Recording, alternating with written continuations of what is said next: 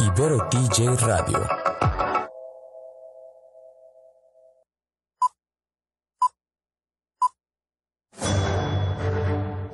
Una charla con amigos sobre los acontecimientos cinematográficos lo puedes encontrar aquí en La Esquina del Cine.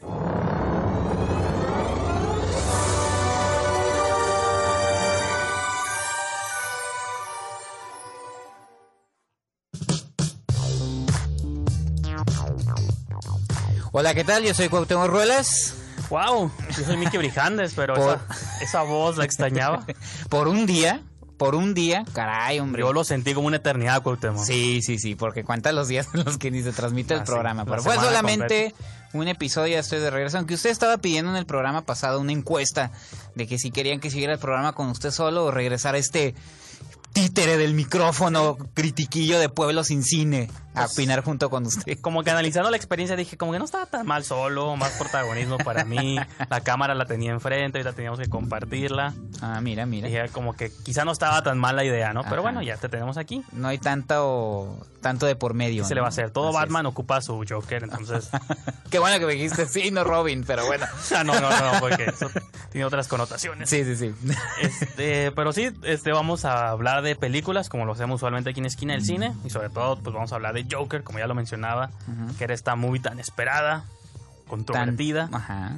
y muchas cosas. Pues ya les platicaremos qué tal. Vamos a hablar un poquito también de lo nuevo de Richard Linklater. ¿Dónde, ¿Dónde estás, Bernadette? Con Kate Que- Blanchett. Que aquí le puse dónde te has metido, pero Ujú. en inglés, where you go, ¿no? O sea, dónde te Pero escabulles. sí, ¿dónde estás, Bernadette? Sí? ¿dónde Ah, estás? sí, sí. Y tenemos a hablar un poquito de un estreno de Netflix llamado In the Tall Grass o en el césped. En el- ahora sí que en el español no sé cómo De. Vicenzo Natalie. Y Vicenzo Natal y muchas cosas más, ¿no? Ajá. Eh, pues antes de irnos a corte, invitarlos a que nos escuchen principalmente en la plataforma radio.net, eh, también en Listen On- Online Radio, Streama y las aplicaciones de Radio FM y principalmente eh, www.iberotj.fm que es la estación oficial. En Facebook de Ibero nos pueden ver en vivo en este momento y también nos pueden seguir en Instagram y también en Twitter en Ibero TJ Oficial. A nosotros en Twitter, Instagram y Facebook en Esquina del Cine y la revista www.esquinadelcine.com. Así es, ahí también pueden encontrar muchas de las reseñas o reseñas de muchas de las películas que vamos a comentar durante el programa. Así que les parece si vamos a una pequeña pausa y comenzamos con la taquilla.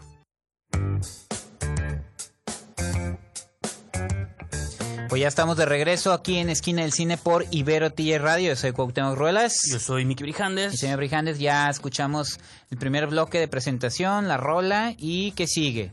Vamos a comenzar con la sección favorita de los niños, la taquilla. Sí, ahorita, así hay una en segundo lugar, ¿no? La de...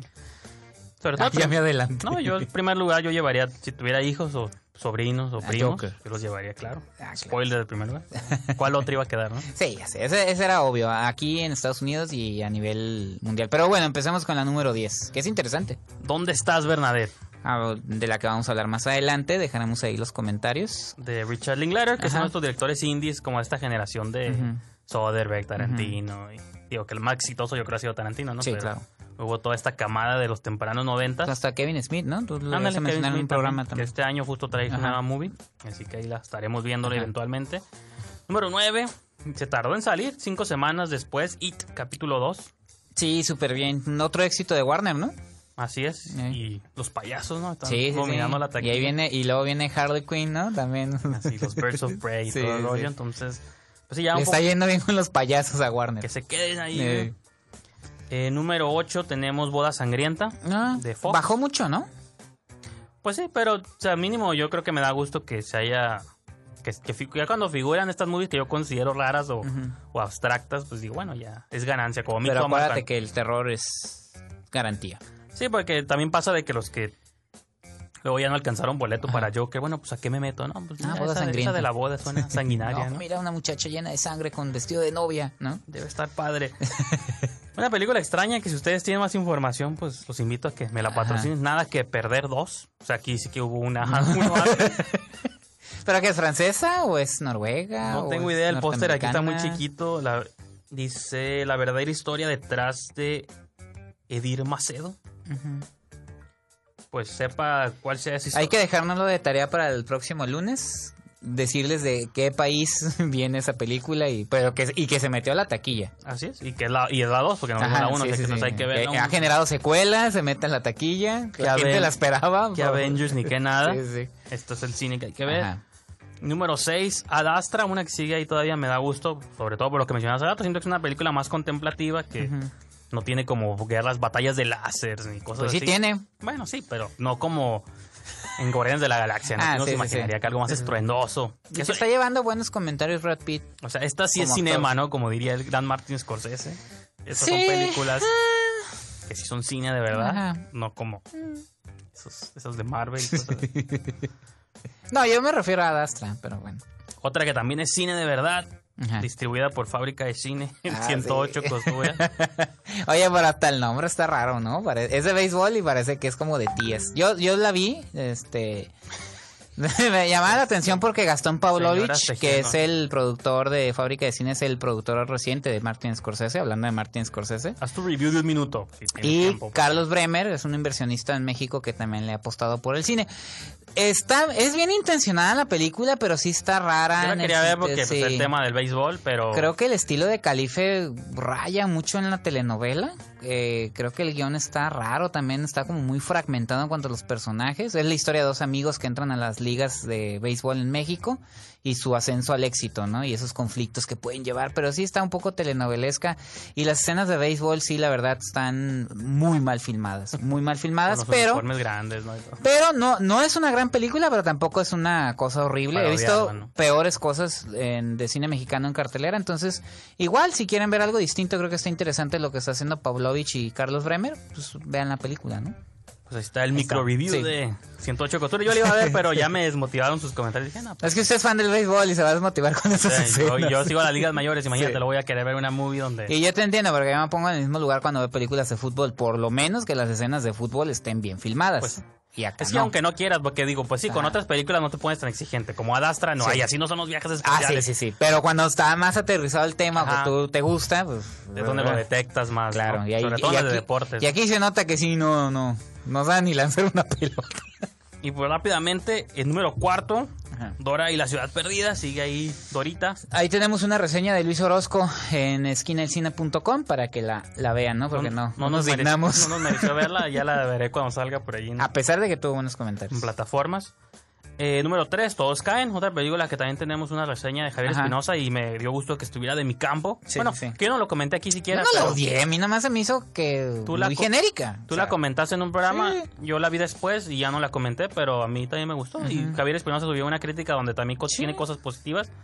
La A mí no me encantó, se me hizo muy genérica, pero No, sí yo, es, pero Yo no soy detractor ni de Omar Chaparro ni de. Martí Gareda. creo que eso era como lo dudoso de que Ajá. Como venían de estas personas que estas personas, ¿no? Sí, De estos tú actores- también odiándolo, No, de estos actores. No, porque yo voy a ser honesto, a mí las no manches Esas figuras. Las no manches Frida no son buenas, o sea, son No, no son muy malas. son Bueno, la primera más, más la mí no dos. me molestó tanto. La dos no la he La visto dos porque ya, sí gracias. es ofensiva. Ahí está en Ajá. Amazon, veanla si se atreven. Pero yo uno esperaba como este tipo de película como manufacturada nomás para cobrar, tipo las que hace Adam Sandler y no creo que la movie sorprende poquito, pues, ¿no? Sí. Y rápidamente, número dos, Un Amigo Abominable, esta movie del pie grande que ha habido como mil, ¿no? Lo mencioné en el programa Que pasado. dicen que está muy bien. O sea, dentro del mercado, el que está pi- aspirando, que es el mercado infantil. eh, por ahí el crítico Carlos de Río de Cinemanet le dio muy No, pues buena calificación. Los productores de la- las del Saga del Dragón, que eso también fue una de las bien, está bien valorada esa Sí, y aunque la directora es la de, creo que Open Season, que eh, esa sí la vi, pero dicen que esa sí le quedó bien. Y- Siempre hay momentos para mejorar, como Todd Phillips. Así es, y pues claro, en primer lugar, Joker. De Guasón, Todd Phillips, El, así pay- es. el payasito, el payasito bailarín. Ah, no, ese es el Pennywise. el ¿no? amigo de los niños. Pues sí, digo, creo que ya se veía venir eh, todo el hype que está ahí alrededor de esta película, desde los avances, de su triunfo en Venecia, desde mm, pues las declaraciones de que en Estados Unidos tenían miedo porque le estaba dando voz a la generación incel, que no tiene absolutamente nada que ver con eso, pero pues eso le dio... También Warner le sabe hacer su mercadotecnia Sí. y creo que funcionó, ¿no? Entonces, está bien, en primer lugar se venía a venir. Está bien, y digo, está bien también que saquemos todas las menciones de las controversias ahorita para dedicarle el tiempo de la movie a la movie, ¿no? Porque Ajá. también yo también soy un poquito ya enfadado de que para hablar de una movie tienes que hablar primero de las controversias y Mm. que si sí o si no provoca todo esto que dicen sí, sí. ya. Desmenucemos la película bien, ¿no? Pero eso será más adelante. Vamos a ir a una pequeña pausa, Gautemoc, y continuamos. De la reflexión a la acción. Ibero TJ Radio es la alternativa.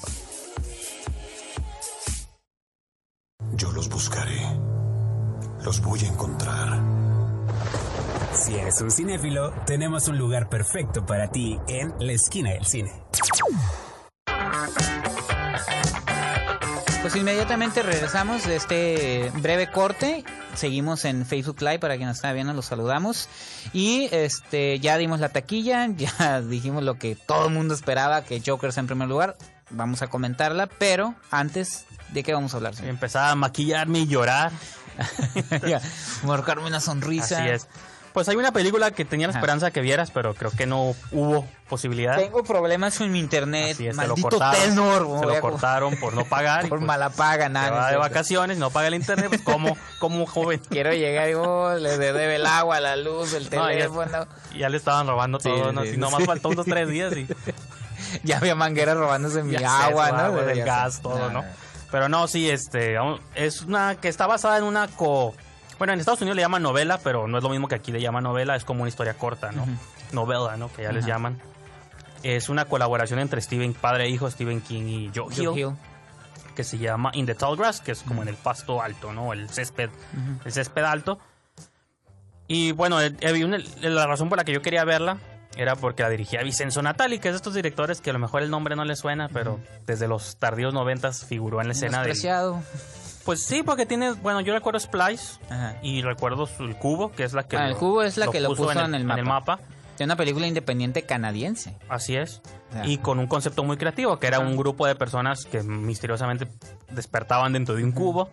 Así. Que es como el enfrentamiento de sus personalidades, Ajá. ¿no? Hasta dónde puede llegar el ser humano a comportarse como, como debe Sí, y sí, sacar sí. este Sí, como- psicópata, asesina, ¿no? Le llaman micro, microcosmos. Ajá, Ahí. sí. Cada quien representaba algo. Luego hizo la... Bueno, tiene varias... Tiene la como- Splice la produjo Guillermo del Toro, ¿no? No estoy seguro, fíjate, pero salía Adam Brody, no me acuerdo quién era la actriz, Sarah Sí. Paxton. No, era... Sarah Polly. Sarah Paul. Esa también se sabe porque era sobre una criatura y genética extraña. Y pues ahora regresaba de algún modo al cine. Participó en la de mm, eh, ABC of Death, Sí, no me acuerdo si en la en- 1 o en la 2, en la 1. Sí, sí.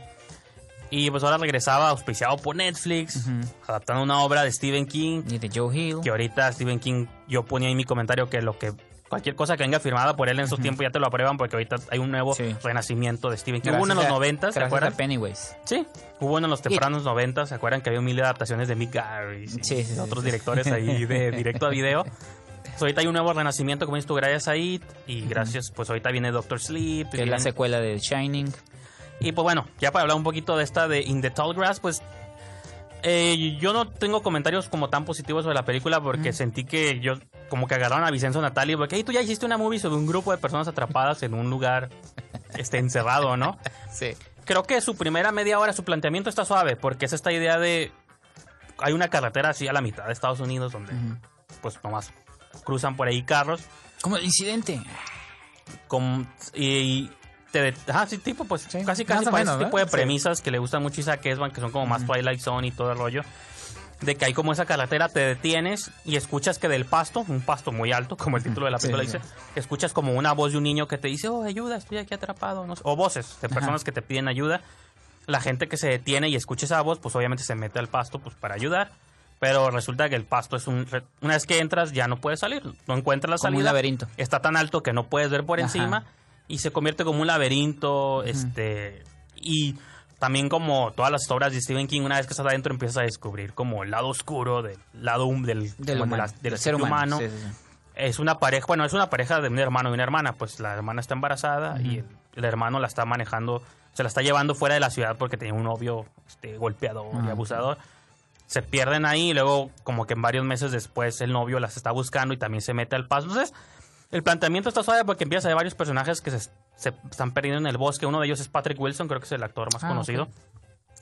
Pero una vez que ya están adentro de ese, de ese misterioso pasto alto, ya creo que la movie no supo qué hacer con yo no me perdí, no sabía qué quería, qué estaba diciendo, de qué, cuál era como lo que quería, este, Decir. lo que quería decir, da como muchas vueltas, luego de la nada aparece una roca misteriosa que si la tocas, cosas muy Stephen King, ya lo vemos venir, pues de que siempre hay Y Joe Hill. entidades cósmicas, Joe Hill también tiene. Bueno, cósmico y misterioso es King. Y Joe Hill es más. que si los según los que tocaban esa roca Sí. que estaba en medio del pasto, pero es, son como hasta cosas que luego no están bien planteadas, porque si según estás perdido ahí, como luego a veces sí encontraban una salida. Yo creo que son problemas no. de la adaptación. ¿no? Habrá, habría que leer eh, la novela corta en la que está basada y qué es lo que está tratando de decir. Y digo, no soy yo el primero que lo ha dicho, pues casi todos los reviews que la mencionan esta película lo comentan y se siente como que lo agarraron a Natalie nomás porque le había hecho el cubo y se siente muy similar. Es un grupo de varios personajes que están atrapados y empiezan a hablar como de sus, de sus pasados, torturados y Sí, todo, sí.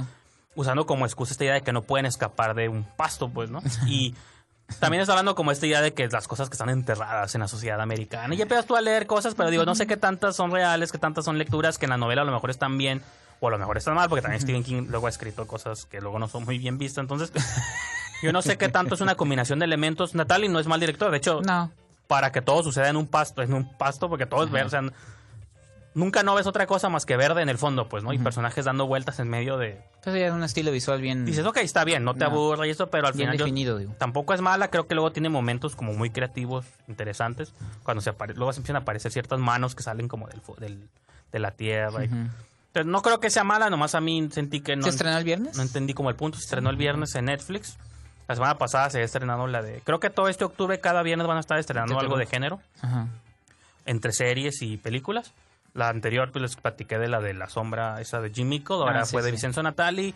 Por ahí no tengo los títulos ahorita, pero había leído que según todo este octubre, todos los viernes van a estrenar está, algo. está padre que estén produciendo películas y directores Sí, pues que vienen del cine independiente, ¿no? Y pues digo, luego ahí tú vela y a lo mejor a ti sí te parece, Sí, sí, sí. te gusta. Sí, le iba a mejor no. ver, nomás que... Tuvo comentarios muy positivos también y otros como De muy- hecho, Iván Farías le gustó al crítico Iván Farías, buen amigo, el que Sí, ya hemos pues es que, ajá, no- Vi un comentario positivo sobre la película, entonces... Yo sí no creo que sea horrible, nomás sentí que ya lo había visto Natalia hacer Ajá. lo mismo antes. o este año vimos Escape Room y otras movies. Este ya de Ugh, no historias de gente Yo sé que a ti atrapada. te gustó mucho, pero... me- Gente, historia, Sí. como que si vas a hacer una historia de gente atrapada en una locación, pues como que tratar de hacer algo un poquito distinto y sentí que la movie se fue como por un poco las convenciones. Te repito, podrá gustar o no gustar, pero eso ya depende de, de cada quien. Vamos a ir a una pausa musical, vamos a escuchar un par de canciones de películas que vamos a comentar. Tanto como de ¿Dónde estás, Bernadette? ¿Dónde te metiste? ¿O dónde fuiste? Ya no me acuerdo. Y Joker. Y de Joker, ¿no? Entonces los dejamos con eso y continuamos.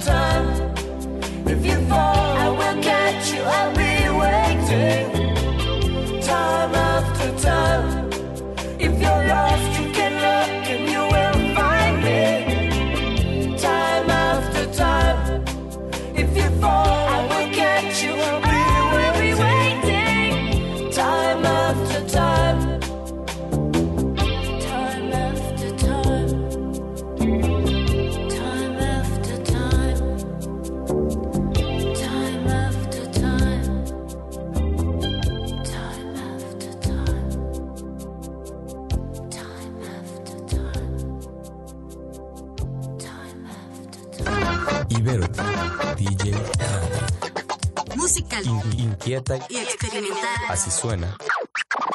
Ibero Ra- Ra- Pero Di Radio. radio. Evita ser convencional. Y actúa diferente.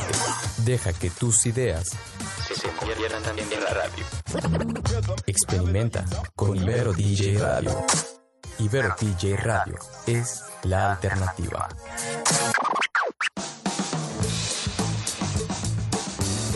Pues ya estamos de regreso aquí en Esquina del Cine por Ibero TJ Radio. Espero no haberlos inspirado a que ocasionen caos. Pues empezamos este bloque precisamente para hablar de Joker o Guasón, como le pusieron aquí en, en México. Pero, Ah, y, ¿qué, eh, qué es un guasón, Guaudemo, cabe? No, voy. Son, eso, eso- fíjate que hubo un tiempo, hace mucho, donde yo llegué a ojear algunas cómics de Batman, donde se le conocía como el comodín. Ah, comodín, no, pues sí, en los viejitos. Guasón, ajá, y, eh, Joker, ¿no? Que Y- tendría más sentido el comodín porque... Que por estabas- cierto, ese chiste que andaba en, la- en redes de que se iba a llamar el bromas en España Ah. es mentira. En España se llama Joker, eso nada más lo hicieron viral. Pero bueno, señor Brijan, es una película de Todd Phillips, ya dijimos que eh, venía con mucha polémica desde el principio, ¿no? Porque Todd Phillips, eh, mucha gente lo ubica como un director dentro del género de la comedia, que realmente él Pues, viene del... Él viene del cine underground neoyorquino y después se instaló en la comedia. Hizo tres secuelas, bueno, una la original y dos secuelas de. Hangover. Que yo la verdad de Hangover para mí sí es una gran película de humor guarro en el mejor en el buen Por sentido. lo mejor el tiempo la ha tratado mal.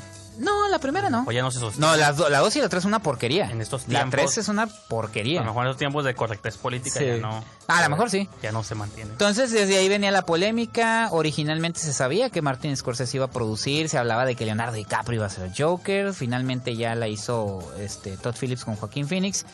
Gana el León de Oro en Que Venecia. eso fue como el primer... Que así- ya lo comentamos aquí, de hecho. Sí, eso fue como los primeros momentos así de, ¿qué? Una película de superhéroes Ajá. basada en cómics, ganando un premio de Ajá. prestigio en un festival. Ajá. Y de ahí empezaron a crearse como estas conversaciones extrañas. Había Sí. como mucha, independiente de, digo, porque yo no quería dedicarle mucho tiempo a la controversia, pero independiente de todo No, esto, pues nomás cerramos. era una movie que estaba llamando la atención, tanto para bien como para mal. Yo comentaba en Facebook que está curioso que es de las es la única película basada en cómics que yo he visto que esté dando está en el circuito este Ah, sí. de arte de la ciudad. en Se volvió a decir eso, dice, está en primer lugar de taquilla comercial, pero me imagino que también, es- digo, está en Tonalá, está en Cineteca. ¿Cuándo haya pasado que una misma película de, de- basada en cómics? Porque a veces puede pasar con la camarista, cosas así de O que Roma. son películas que Bueno, que Roma estuvieron, nunca se estrenó en comercial. que pero- estuvieron este en cartela comercial y luego aparecen en estos circuitos de arte, ¿no? O de festival y cosas Ah, así. miento, pero- Roma sí estuvo en cartera comercial un tiempito en Cinemex. Sí, estuvo en sí, unas sí. cuantas semanas. Sí. Entonces, pero uno asume, repito, que ah, pues es de cómics, es de Joker, Batman, esto cómo va a estar, pero entre más este como foros haya para ver la movie, que yo creo que digo, una vez después de que ya la vimos, Sí que los hay. creo que pues está está interesante, ¿no? Creo que está padre que que esté hay una película que esté haciendo Sí. crossover para ambos lados. Esto me da como más garantía de que a lo mejor a la media hora de los Oscars sí se va a llevar Ah, Sí. como Nominaciones muchas. Ganadas, quién sabe. Pues puede ser que sí, yo siento que ya esto, o sea, el hecho de que esté traspasando barreras Es un fenómeno. Cada año se presenta un fenómeno similar. O sea, hoy este 2019 es Joker. El año pasado era Roma. Sí. Entonces- y lo que con lo que yo me quedo de la película y muy merecido es que, al menos yo lo sentí mientras veía la, la película, no sé tú qué, qué comentara porque no hemos hablado mucho de ella, es de que me dejó una sensación de, voy a sonar ya como de estos viejitos, pero de que ya no hacen películas así donde sigas a un personaje, al personaje malo, pues no es, una- es una movie feel good, no es una película con un final feliz, es una Dentro película... del mainstream. Donde está, sí, dentro del mainstream, que está siguiendo un personaje, o sea, basada en, un, en cómics, que es la tendencia. Por ahí la leyenda cuenta que Todd Phillips, creo que fue a ver Suicide Squad, no sé qué, de qué cine venía saliendo, y dijo, esto es lo que ve la gente, ahora voy a entrar, yo te voy a, a ver qué se me ocurre a mí dentro del universo de, de superhéroes, Ajá. y ahí empezó a idear esta, esta cosa de, basada en Joker. Y si es una película que, digo, se habla de que qué mensaje da, que qué mensajes tiene, que si es positivo o no. Yo no sé, o sea, digo, vivimos en un tiempo donde las películas ya no nos piden de pronto luego empatizar con personajes de algún modo naturalmente malvados. Que creo que mi posición trascendió un poquito de eso. Yo escribí una reseña ahí para Sí, Esquina del Cine. de- esquinadelcine.com. uno de los elementos que me gustaron bastante a mí fue cómo la película, no, no, independiente de que existe el Joker, ¿no? Que si está loco o no, también habla como del hartazgo social. Pues eso me gustó mucho, como esta idea de. Porque eso no es algo nomás del pasado, no es nomás algo americano, es algo también universal. Esta idea de políticos que no le interesa la clase baja, la clase baja que está harta del maltrato, de que le cierran como las instituciones de gobierno. Bueno, en Estados Unidos es más común esto del. Como que los. Estas instituciones mentales de que te proveen como medicamentos. y Bueno, pues en así. México tenemos el IMSS que desde Ah, que bueno, yo tengo sí. memoria viene eh, arrastrando una crisis de que se va a desaparecer Sí, se va a desaparecer. No desaparece, pero sí, yo viví toda la vida con mi familia con el IMSS. O sea, sí sé los servicios sociales que el sí. gobierno te otorga. ¿no? Entonces, como que maneja estos elementos y cómo, cómo el, el fracaso o la falla de estas instituciones sobre alguien que de aparte ya carga como con broncas mentales, Sí, pues que es un enfermo mental. te empuja a convertirte casi en un supervillano.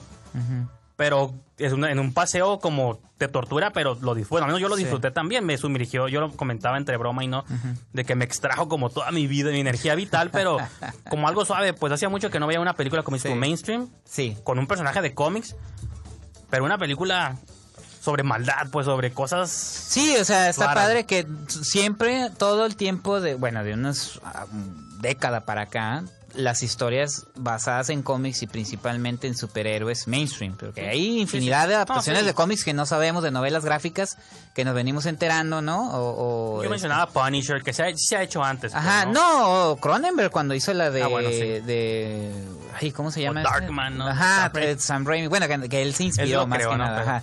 Pero, Ah, eh, una historia de violencia. Sí, esa. eh, Que es una novela gráfica. O, o, este, la que hizo Sam Mendes con Tom Hanks. De Gangsters. Road to Perdition, Road to Perdition, que también es una. Entonces sí las hay. Pero de superhéroes, todo lo en- que como en siempre esta vemos. última era, pues, ¿no? Siempre lo que vemos es de Marvel DC es el origen del héroe. ¿No? El cómo surgió una persona, cómo se convierte en un héroe. Entonces, lo que, lo que está interesante, lo que le hace diferente a Joker es que estamos viendo el origen de un villano. Sí. Que, re- que nunca lo, nunca lo vemos dentro del mainstream, dentro de estas adaptaciones. Y, Y no creo- manejado. Y si lo hemos visto como un Thanos o algo Ajá. así, no lo vemos con esta complejidad.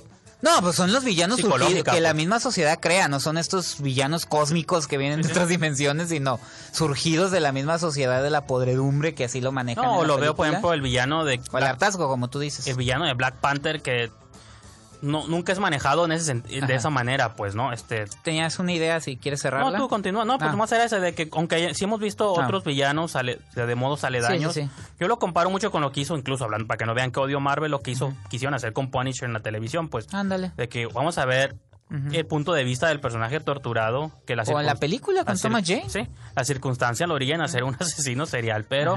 Vamos a tratar de justificarlo. Pero están justificados. Y no, y no espantarnos por eso, porque el, el argumento, la controversia previa es cómo va a hacer que empaticemos con un villano, con un malo, con un asesino. Bueno, pues el cine, hablando de Martin Scorsese, ha, sí ha habido mucho cine que nos pide empatizar con criminales, pues es parte de Pero, Guy y- Ritchie y, qué también bueno por que lo tiempo. mencionas porque Todd Phillips lo ha dicho eh, todo el tiempo. Él es súper fan de Martin Scorsese y Y voy se a... nota, ¿no? Sí, y sí, todo el mundo lo ha dicho, no vengo aquí a encontrar el hilo negro, ¿no? Taxi Driver y El Rey de la Comedia, Taxi Driver que es una obra maestra del cine de Martin Scorsese y El Rey de la Comedia, que mucha gente no ha visto, pero si la vuelven a ver se van a dar cuenta lo... lo Sí, no está muy película. lejos de...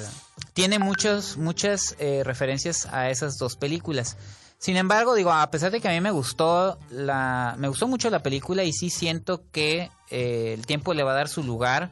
No, no, no soy de los que ahorita está diciendo obra maestra porque ya se está desgastando mucho esa frase, pero sí le va a dar un lugar en la historia dentro del cine adaptado de cómics. Sí es, sí es algo muy diferente y las obras maestras se, se enmarcan en ese... eh, o sea, lo que define una obra maestra es eso, qué está aportando el cine, sea te- eh, en técnica visual, en narrativa. No, Creo que que incluso- Joker lo está haciendo dentro del, del género de superhéroes, sobre todo el que estamos viviendo ahorita.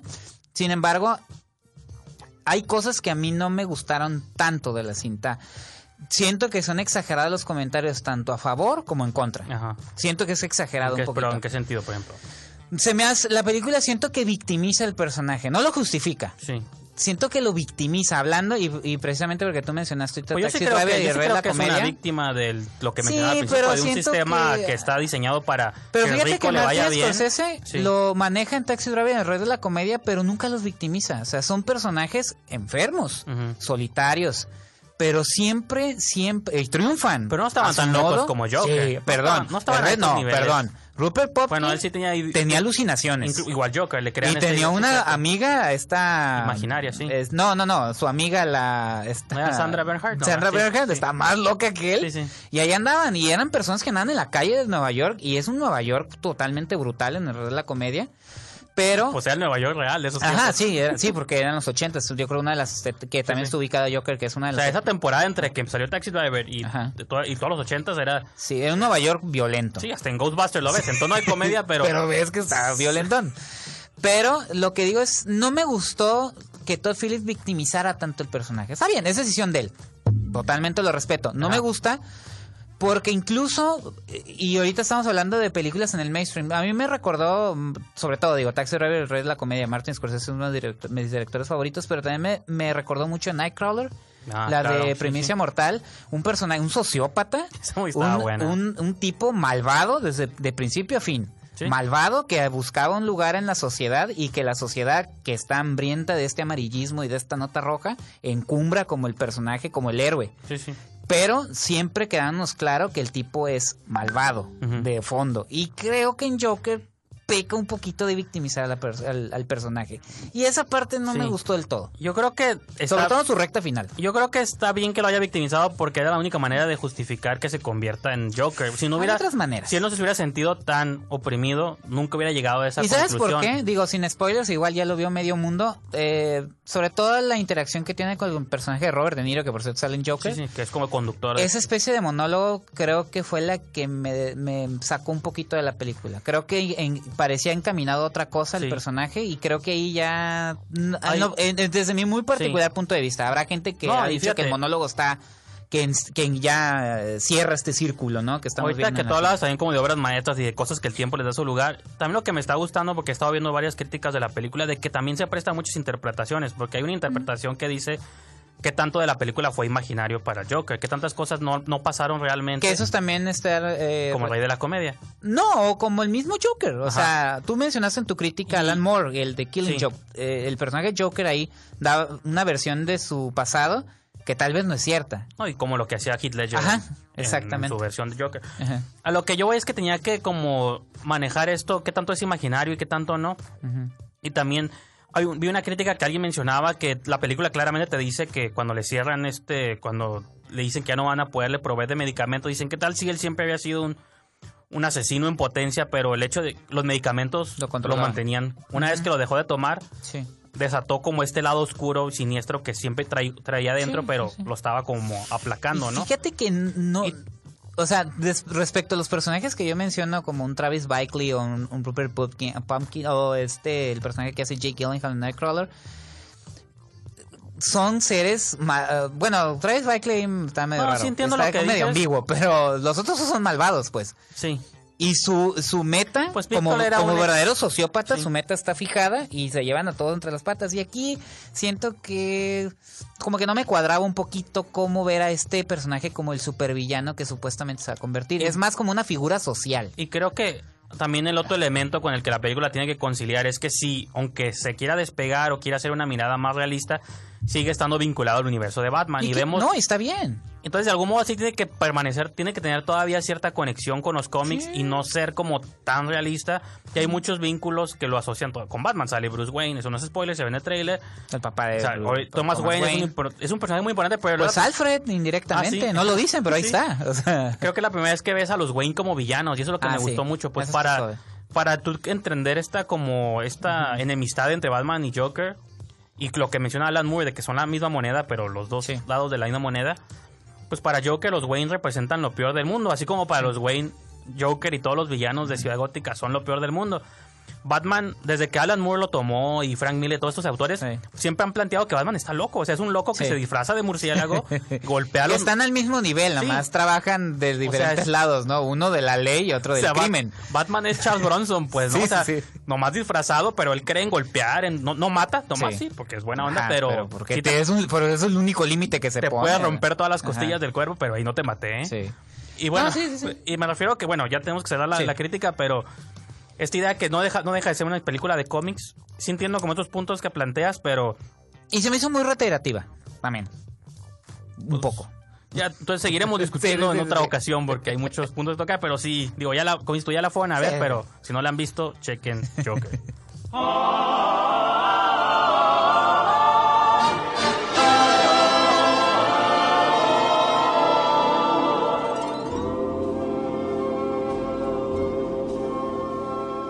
Smile, though your heart is aching.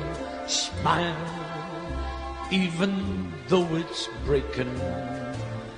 When there are clouds in the sky, you'll get by if you smile. Through your fear and sorrow, smile, and maybe tomorrow you'll see the sun come shining through for you. Light up your face with gladness, hide every trace of sadness, although a tear may be ever so near. That's the time you must keep on trying, to smile. What's the use of crying? You find that life is still worthwhile if you just smile.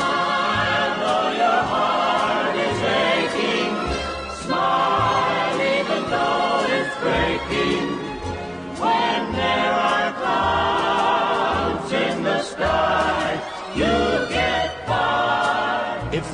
smile through your fear and sorrow, smile, and maybe tomorrow you'll see the sun come shining through for you. Light up your face with gladness. Hide every trace of sadness. Although a tear so near, that's the time you must keep on trying. Smile. What's the use of crying? You find that life is still worthwhile if you just smile. You'll find that life's worthwhile if you just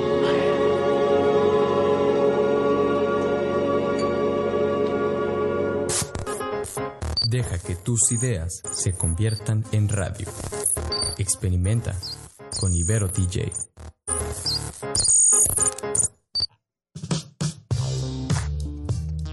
Pues ahora sí ya estamos de regreso aquí en Esquina del Cine por Ibero TJ Radio. Yo soy Cuauhtémoc Ruelas. Yo soy Miki Brijandes. Señor Brijandes, después de la calorada discusión ay, sí, de Joker. Hay que seguirle, hay que seguirle. no, tenemos que hablar. Ah, de- ya, ya creo que este pues también está tu reseña en esquinadelcine.com, también ahí la, la, la pueden leer. Yo hice un breve comentario en Facebook, que igual reitero, o sea, siento y me gustó una frase que dijo Iván Morales, el editor de Cine Premier, dijo haciendo alusión a, a los astronautas, dice es como, es un pequeño paso para el cine, pero un gran paso para las adaptaciones de historieta en el cine. Entonces creo que es eso también Joker, ¿no?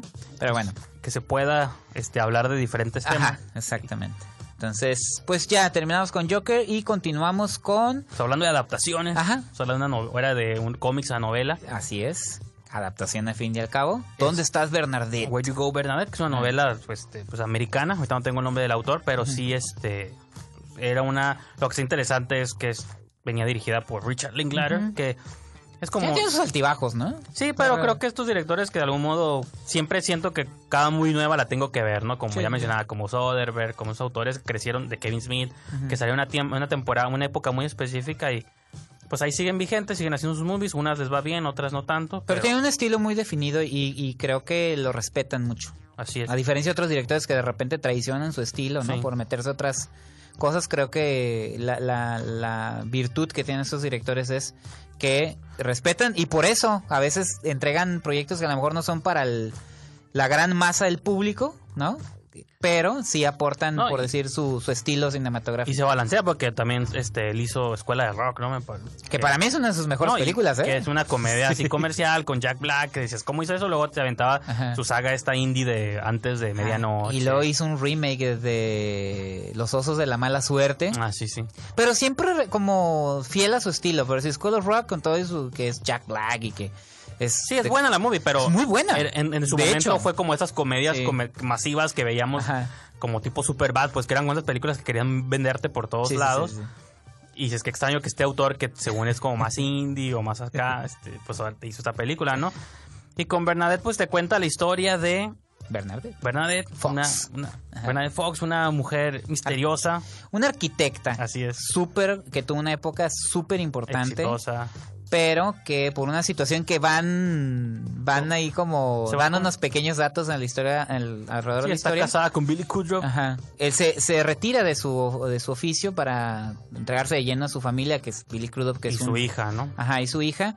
Pero han pasado muchos años y este cambio de vida que hizo ella de manera abrupta, que así es como nos lo manejan, pues le está ocasionando que ya tenga episodios de, pues odia al mundo, ¿no? Media Sí, la- psicótica. de- Creo que por ahí la tesis de la película es que un artista tiene que crear, ¿no? Ajá, Hablando como tipo Joker, de que un asesino tiene que matar para sentirse completo. No, no, ya, uy, deja no todo eso. Este, Bernadette de algún modo como arquitecta se ve cuando ves sus videos sobre su pasado, que te acuerdas porque entrevistan varios actores famosos, Ajá. son como sale Steve Zahn, sale este, ¿cómo se llama? Morpheus, se me fue el nombre. Eh, Lawrence Fishburne. Lawrence que, Fishburne. que termina saliendo en la película. Es un personaje Ah, sí, pero maestro que fue. Casi todos los que ajá, entrevistan sobre el pasado de ella son como actores que ubicas, Sí, como sí, ah, mira, sale él ese. ajá.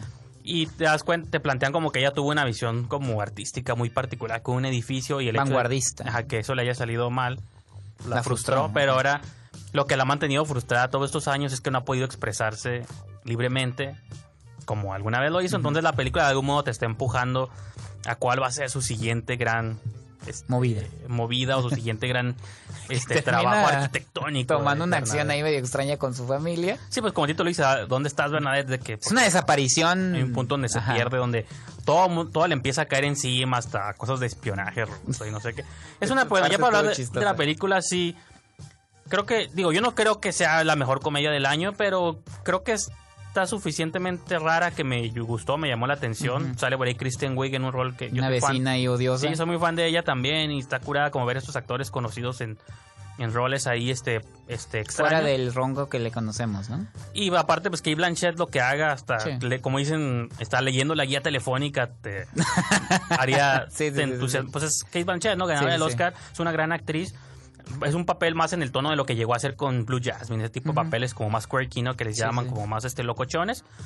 Y creo que por ella y por todas esas cosas que menciono, la película nunca, la, nunca me aburrió, nunca la sufrí, nunca la padecí, me sacó un par de risas y la trama está suficientemente rara como para gustarme, pero si gente no la vio, si gente no le gustó, también lo entiendo perfectamente porque está extraña la movie, ¿no? Sí, no, a mí, a mí lo que me llama la atención, hay una pequeña barrera que igual al- va a pasar con alguien, a mí me pasó, es, pues no deja de ser la historia de la gente bonita y Bueno, los problemas de la gente Medi- bonita y millonaria. medicados. Como- me diga, ajá, con como enfermedades, de, como enfermedades de rico, ¿no? De, ay, soy ansioso y, y me Ya ves, por eso yo que estaba justificado, porque él, él no era rico y tenía esos problemas también. No, pero yo nunca dije que sintiera que yo que lo estuviera justificado. Dije victimizado y eso no me gustó. perdón, perdón.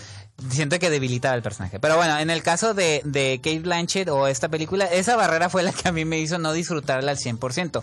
Por ningún motivo considero que es una mala película, no lo es. Creo que lo que salva a la película de caer en este cine pretencioso, aburrido, es precisamente el estilo del director y Kate Blanchett. O sea, creo que ellos dos son los que le dan ese, ese, que ese, ese, ¿cómo? Ese, ese no sé plus. qué- qué ah, ese plus a la película que la hace salir de ese rango de, de película de humor sofisticado de monóculo. que Sí, dicen. porque hasta- O de que, ay, a mí, pues, ¿qué? A mí, me- a mí qué me importa la gente bonita y millonaria, ¿no? Ah, Sería esa como una trama que a lo mejor Wes Anderson hubiera manejado así Ándale, como no, con de otra hecho sí, estética. ajá. No, no tiene esa estética de Wes Anderson, Claro. pero parece ese tipo de tramas, como de ricos con problemas complejos. Ajá. Porque los de Wes Anderson siempre son ricos fresones, como él, con, con problemas. que tienen algún problema extraño, ¿no? Ansiedad O sea, Cansados de la vida, por alguna Ansiedad razón. entre esas cosas. No, sí, pero creo que por la razón que yo conecté, y no porque yo me creé artista, Ajá. pero me conecté, me conecté por el lado de una persona que... no- sí, esa parte está el suave. hecho de no estar creando es lo que provoca que, porque o sea, no está loca y la gente la tiene como en un concepto, pero yo siempre le compré de que no, es que, Más que loca, como odiosa. ajá, como Así que yo como- sí le entendí de que no, es que no está creando y ese es, un- ese es su hábitat, es como un Claro. director de cine que no dirige, Sí, o sí, un pintor sí. que no pinta, lo O un director de fútbol que no dirige, o un jugador entonces- que no juega porque está Ajá, cuando lesionado. están lesion- cuando a lo mejor sí. están lesionados, estás... este, En el béisbol. lo sí, hacen, también ¿no? sufren Eso, porque ajá. Yo allá está como mi elemento, pues. y aquí estoy sentado en la banca, ¿no? Yo siento que ella está igual, pues, ¿no? De que ella quiere estar creando y la película te va apuntando a que lo mejor lo va a lograr, ¿no? Sí. Pero pues bueno, ahí cuando quizás si no la vieron en cines, veanla cuando salga. el Vean, video. la- digo, para el número de copias que trae, creo que le fue bien. No, y aquí llegó a sala de arte, entonces Sí. es una película artística. Si se quieren sentir intelectuales, vayan, vayan a verla. Con sus lentes y su boina. Así es. Este, vamos a una de nuestras últimas pausas, Cuauhtémoc, y regresamos. Pues ya estamos de aquí de regreso inmediatamente para despedirnos, pedirles que este también sintonicen las estaciones oficiales de Ibero TJ Radio, principalmente www.iberotj.fm. Pueden escuchar eh, este y todos los programas que tenemos y también la plataforma radio.net, la plataforma Lore, Streama y Radio FM. Esas son las estaciones que pueden escuchar. Redes sociales, Facebook principalmente, porque pues todos los programas los transmiten en vivo en Instagram en Ibero TJ Radio y en Twitter en Ibero TJ Oficial. A nosotros en Instagram, Twitter, Facebook, Esquina del Cine. Y ahorita que estamos comentando sobre las distintas reseñas que tenemos en la revista esquinadelcine.com. Así es, la próxima semana que viene el hombre Géminis, Así es, de que no somos compatibles, yo prefiero los acuarios, no, la nueva película de Will Smith Sí. contra Will Smith y de Ang Lee, ¿no? El director Ang Lee, ganador del Oscar. Así es, hablando de directores ahí de Ajá. prestigio, también viene la de los chicos malos, ¿cómo se Ah, llama? sí, Good cierto, Boys, esta de sí, los niños groseros, ¿se ve curada? Sí, y viene La boda de la abuela. Esa te la dejo a ti. La apuesta Sabemos. mexicana del fin de semana. No sé si la voy a ver, pero bueno. No, tú, tú eres aquí el defensor. No sé, no sé. Pues bueno, digo eso y cualquier otra que se aparezca por ahí en cartelera, ¿no? Alguna película de terror que lleva dos años. o algún estreno de terror en Netflix. Sí, también, ah, sí, ándale. Y pues sí, ya me pueden seguir en Twitter y en arroba Beijandes. Y como menciona Gautemo, en esquinadelcine.com pueden encontrar muchas reseñas este, escritas de las películas que ya comentamos aquí en el programa. Así es. Así que yo creo que con eso los dejamos y nos escuchamos para la próxima. Hasta luego.